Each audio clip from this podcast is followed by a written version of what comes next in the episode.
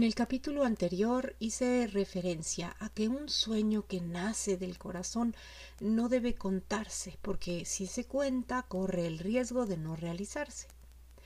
Esto señala al hecho de que como seres humanos muchas veces andamos buscando aprobación, reconocimiento en los peores lugares.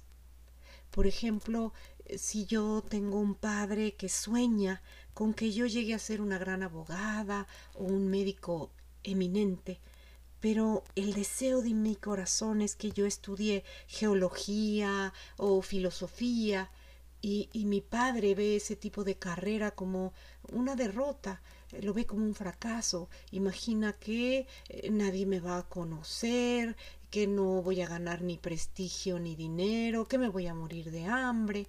Entonces, si voy y le cuento mi sueño a él, seguramente me va a decir no pierdas el tiempo con estupideces, métete a estudiar algo que realmente te permita ser alguien en un futuro. Es por eso que nos sugieren no vayas a contar tu cuento, pero sí podríamos contarlo, por ejemplo, si tuviéramos una abuelita que fuera esta mujer que nos mira con ojos de triunfo, que nos dice eh, suavecito al oído, eh, estás aquí para hacer algo grande, es claro que naciste con estrella, eh, una, una persona que nos mirara a través de los ojos del corazón es precisamente lo que le ha sucedido a algunos personajes como eh, Will Smith o hay otra historia muy interesante, me imagino que en internet podrás buscar la película, una mujer de nombre eh, Joy Mangano. Estaba eh, muy frustrada, agotada porque trabajaba de, de sol a sol en una condición precaria y llega un punto en el cual tiene muchas deudas, se queda sin trabajo, no encuentra oportunidades, si no me equivoco tiene una o dos hijas, eh, están a punto de echarlas fuera de la casa, eh, sus padres no sé si ambos o uno de ellos tenía alguna situación como de alcoholismo o, o de algún síndrome eh, de problema psicológico, algo, algo fuerte. La verdad es que hace mucho tiempo que vi esa historia, no la recuerdo muy bien ahorita, pero ella tenía una abuela que constantemente le decía, tú vas a lograr cosas grandes, tú vas a triunfar, estoy segura que tú vas a tener un gran éxito. Y no me refiero nada más a que lo decía, no eran palabras vacías, sino la abuelita genuinamente lo sentía. Ella al parecer lo sintió desde que la niña nació. Lo sabía, era esta intuición que la abuelita tenía. Entonces, si cuentas tú con alguien así en tu vida, claro que a esa persona le puedes contar tu sueño, porque esa persona pudiera soñar contigo, eh, tener esa eh, confianza o ser ese apoyo emocional que en momentos que eh, te sientas derrotado vuelva a recordarte que por supuesto que lo vas a lograr. A eso se refiere la famosa frase detrás de un gran hombre hay una gran mujer, que se ha malinterpretado y, por ejemplo, algunas feministas dicen, no, eso no es justo, no está bien, porque la mujer sometida todo el tiempo, deberíamos de ir mano a mano, hombro con hombro, parejitos, siendo iguales. Ahí no están pudiendo reconocer la profundidad del mensaje, porque se está haciendo alusión a la importancia de lo femenino, a ese amor incondicional a la mirada de una madre o de una hermana o de una abuela que puede mirar a través de los ojos del corazón y reconocer la valía, la capacidad, la posibilidad de que su ser amado pueda lograr cualquier cosa fue así como la abuelita de Will Smith, el actor, lo miró. Al parecer eran muy pobres, Pero esta abuela siempre lo miraba con infinito amor y le reafirmaba una y otra vez que él estaba aquí para lograr cosas grandes. Y con el tiempo así fue.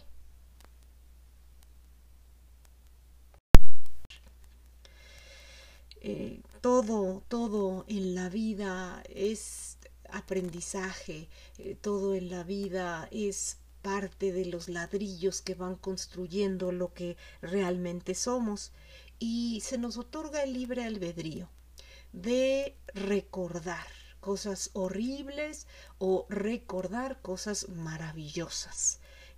Solo que ahí entra el cuerpo emocional, que muchas veces eh, tiende a recordar lo negativo porque eh, se vive con mayor intensidad.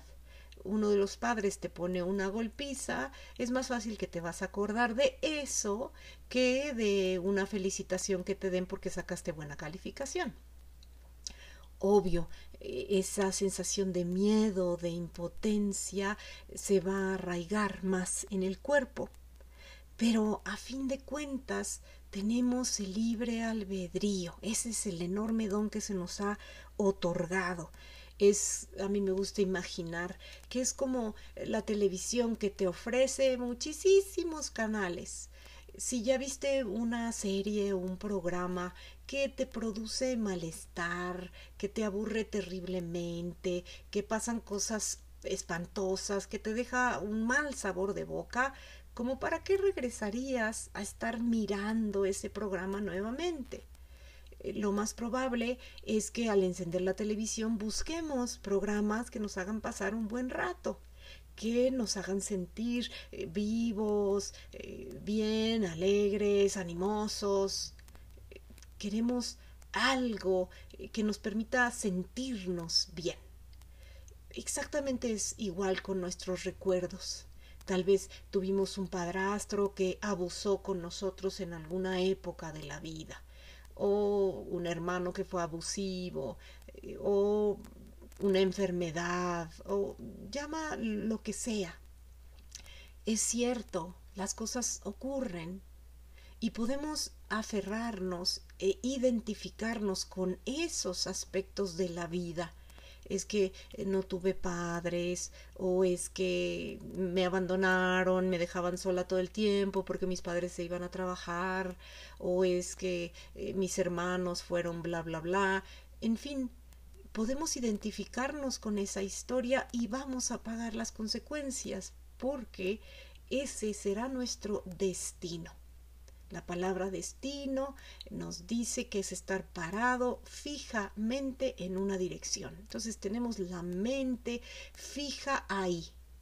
Mi hermana siempre fue la bonita y la exitosa, pero yo siempre fui la que sacó malas calificaciones y la que el patito feo de la familia. Y el cerebro dice, ok, hágase tu voluntad. Entonces vamos a ver a esa hermana eh, que le va bien, que se le dan las cosas fácilmente, mientras nosotros tenemos que luchar el triple para conseguir la mitad de lo que ella consigue. Identificados con esa idea, todo lo demás nos será dado por añadidura porque tenemos ese sentir dentro de nosotros eh, en complicidad con ese pensamiento que nos dice que eso somos. Vuelvo a repetir, el cerebro dice, ok, hágase tu voluntad y la corteza cerebral nos permite ver reflejado precisamente aquello que creemos que es verdad. Una creencia en su etimología eh, si nos vamos a la raíz indoeuropea, descubrimos que es una idea que depositamos en el corazón. Y entonces ya con eso eh, se convierte en una reacción. Y una y otra vez vamos a estar leyendo la vida de esa manera, encontrando injusticia, menosprecio, desamor imaginando que, el mundo es así, que el mundo nos trata así, que no sabemos por qué, si nosotros procuramos ser buenas personas, eh, intentamos hacer el bien, eh, nos comprometemos con los proyectos, pero lo que no tomamos en cuenta es esa idea que depositamos en el corazón y que está gobernando los procesos hormonales de nuestro cuerpo y adentrándonos en ese túnel de realidad todo el tiempo. Cuando yo pasé por muchas depresiones, o más bien por una depresión muy, muy profunda y, bastante larga, fue hasta que escuché a un autor que dijo, eh, cuando quieres salir del hoyo, lo primero que tienes que hacer es dejar de cavar.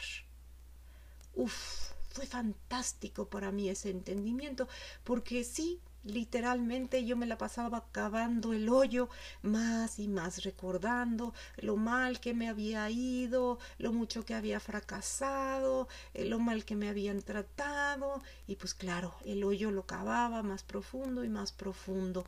Eh, no había recuerdos en mí de lo positivo de, de, lo que así había funcionado bien en mi vida, de quien me había dado una palmadita en la espalda y me había dicho bien hecho, eso no recordaba a nadie.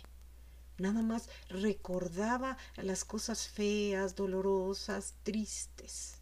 Era para lo único que tenía yo disposición. Recuerdo que hace tiempo eh, platicaba con una persona, un hombre, y me contaba que fue huérfano, adoptado por una pareja muy amorosa. Y platicando me decía, mucha gente me ha preguntado, eh, ¿y alguna vez se te ha ocurrido buscar a tus padres biológicos? Y me decía, pero realmente a mí nunca se me ocurrió, nunca sentí la necesidad. O sea, yo crecí con unos padres amorosos, apoyadores, en un ambiente de familia. A mí no me hizo falta nada. Entonces no veo para qué yo buscaría o escarbaría en el pasado, bien para quien lo hace, bien para quien así lo siente. Pero pues yo vivo muy a gusto y muy en paz con mi familia, la familia que a mí me tocó. Maravilloso. Este hombre no sentía desasosiego en su corazón y simplemente permitía y vivía aquí y ahora. Es un hombre que tiene 60 años, digamos, ¿no? Y, no siente la necesidad y en esos 60 años, al parecer, según sus palabras, nunca siquiera se le, se le ocurrió voltear para allá. Maravilloso porque he escuchado a otras personas que están con el nervio de eh, me habrá abandonado, mi madre no me habrá querido, o se habrá muerto, o eh, no pudo quedarse conmigo porque era demasiado joven, no estaba enferma. Entonces estarte contando cuentos y cuentos que aquí y ahora pues no existen más que a nivel de la mente y que pueden brindarte gran desasosiego. Así que entonces, a través del cuento de Cenicienta, se nos revela la importancia de desarrollar una espléndida manera de soñar, soñar despiertos, sostener esas imágenes, ese gusto, esa alegría, ese entusiasmo, ese amor. La palabra soñar en su etimología nos dice que significa imaginar. Es esta imaginación que nos permite sentirnos dichosos. No necesitamos tener las cosas, estar en determinado lugar o bajo ciertas circunstancias. Para eso nos fue otorgada esa capacidad de soñar, porque aquí y ahora podemos soñar en grande.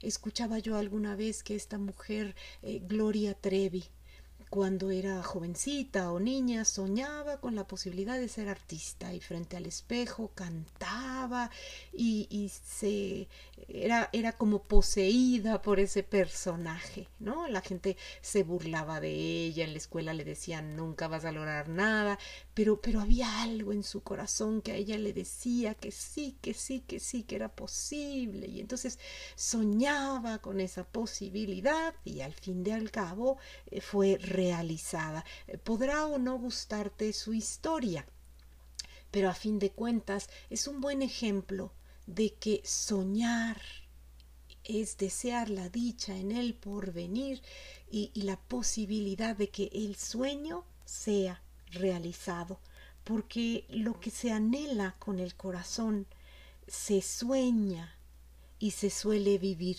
Y, lo magnífico de ese tipo de sueños es que se vive aquí y ahora.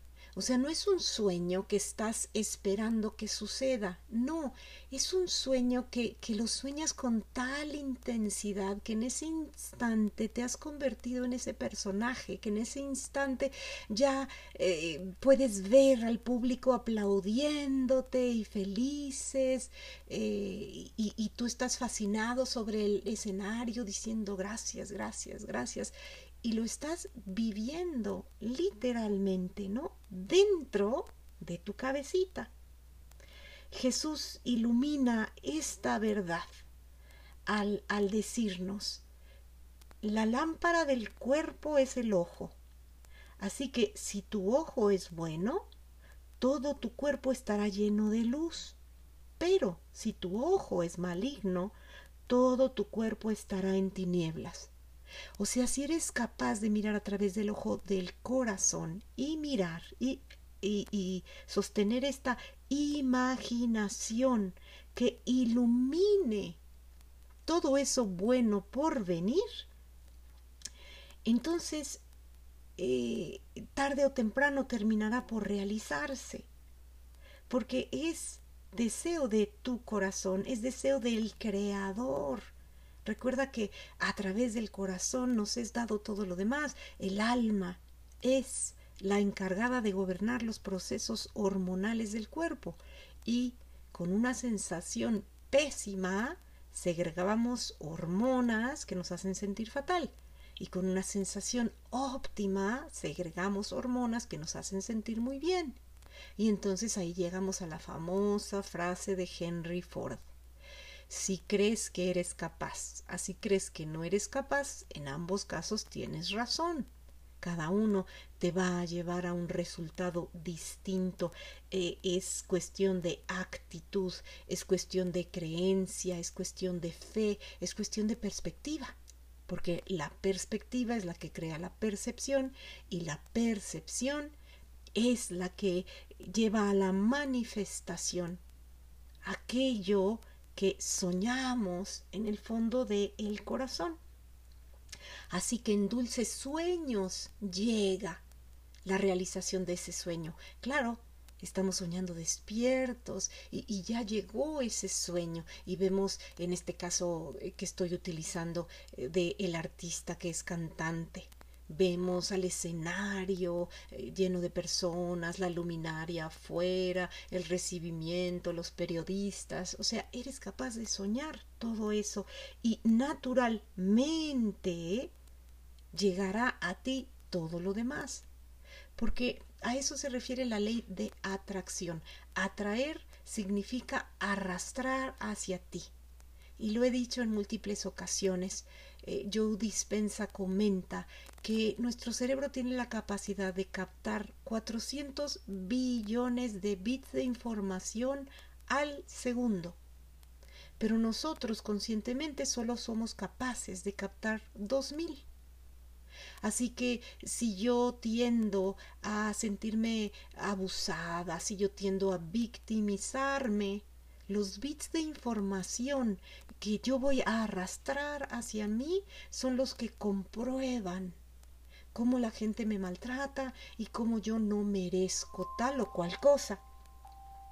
Por otro lado, sí, en cambio, soy una persona que tiene un concepto de sí mismo eh, superior. Me siento afortunada, bendecida, capaz. Entonces voy a atraer o sea, de los 400 billones de bits de información que está captando mi cerebro, yo voy a, jalar, a arrastrar hacia mí, a, a poder reconocer los 2000 que se identifican con la idea que yo tengo de mí misma. Así que todo el tiempo estamos en un campo de infinitas posibilidades, imagínate. 400 billones por segundo. Se nos está brindando la oportunidad de abrir la mente a otras posibilidades. Solo que recuerda que no podemos pensar más allá de lo que sentimos. Por eso es tan importante, tan importante que contemples estas ideas. Si no puedes pensar más allá de lo que sientes, si no puedes segregar hormonas más allá de lo que sientes, entonces, ¿por qué estás tratando de cambiar tus actos? ¿Por qué estás tratando de cambiar tus pensamientos? ¿Por qué no atiendes a lo verdaderamente importante, el sentir de tu corazón, la semilla que está floreciendo en tu corazón? Es tristeza, decepción, rencor, impotencia o es amor, plenitud, dicha y alegría. Porque ahí está la enorme diferencia. Ahí, eh, eh, dependiendo de la calidad de la semilla, es lo que va a florecer y es en la ensoñación que vamos a andar transitando todo el tiempo. Por eso es que el principito, eh, cuando está en esta conversación con el zorro, que es fabulosa, el zorrito le dice mi secreto es muy sencillo, solo con el corazón se puede ver la verdad, pues lo esencial es invisible para los ojos. Te dejo con esta hermosa frase para que continúes reflexionando, observándote en lo interno y descubriendo ¿Qué tipo de jardín has estado regando en lo interno? ¿Qué tipo de sentimientos son los que dominan tu existencia? ¿El amor o el miedo? Muchas gracias, como siempre, te bendigo, te deseo alegría, bienestar, buen humor y hasta la próxima. Namaste.